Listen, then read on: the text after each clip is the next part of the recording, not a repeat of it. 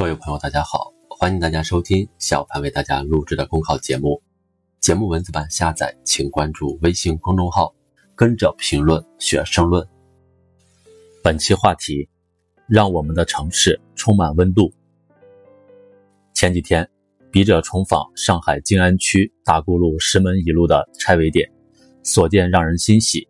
这是片烟火气十足的街角。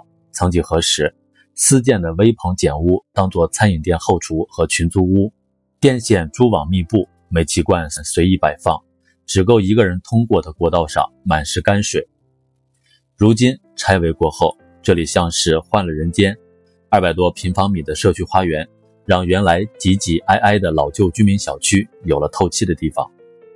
让人暖心的是，管理者特意用花坛为几家小食店分割出。露天摘菜、洗菜的操作台，让沿街小吃店能够继续经营下去。沿街连片的小食店、水果店依然热闹兴旺，秩序井然。社区花园并不花哨，相当注重实用性。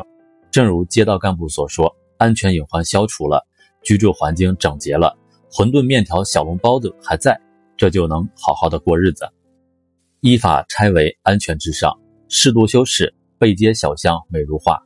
人性化整治，方便百姓生活，正是这几条要点收获了百姓的热情点赞。什么是绣花功夫？怎样才算精细化管理？由此可以窥见一斑。城市管理有没有坚持以人民为中心的发展思想，往往就体现在这些细微处的规划设计和建设修整中。在旧城改造这个共性话题上，各地面临的问题都不少。随着城镇化进程的加快，不少城市拆违拆旧力度都很大，有些地方用力过猛，连同具有地方特色的传统民居和历史古建一道拆除，让出空间给钢筋水泥森林，城市文化就此断裂。人们为城市失去了脉络肌理中沉淀的历史而叹息。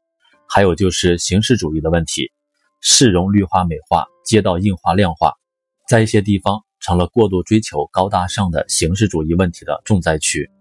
笔者在某城市采访时注意到，原本修建了没几年的街角花坛，如今又被推倒重修，使用的尽是高级建材，连草坪都连根拔起。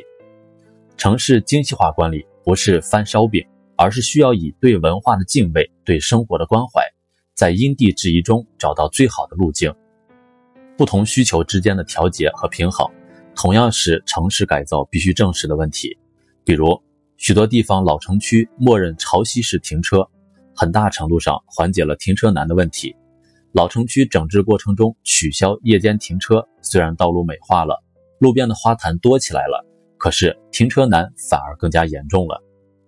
上海杨浦区的经验值得一提，他们创造性的建立社区规划师制度，聘请相关建筑设计、园林规划专家参与社区规划。着力解决停车难、买菜难、健身难等实际问题。有了专业的力量支撑，项目规划努力将城市管理和人的需要相结合，为社区更新、改造、重塑注入更多的温情。保护传统民居，方见城市之美；完善公共服务，方见城市之强；简约城市建设，方见城市之成熟。旧城整治可以说最考验城市管理精细化程度。只有小心翼翼的规范整修，在不破坏城市历史风貌的前提下，尽可能为居民提供生活便利，提高生活品质，才能在精细化管理中实现让城市更有序、更安全、更干净的发展目标。我们希望，二零三五年的上海，建筑是可以阅读的，街区是适合漫步的，公园是最适宜休憩的，市民是尊法、诚信、文明的，城市始终是有温度的。上海市城市总体规划这样憧憬未来：城市由谁阅读，由谁漫步，又供谁休憩？当然是在这个城市的每一个人，始终用心关照到人的需求，那才是一个有温度的城市。本节目所选文章均来自人民网、求是网、学习强国。申论复习，请关注微信公众号，跟着评论学申论。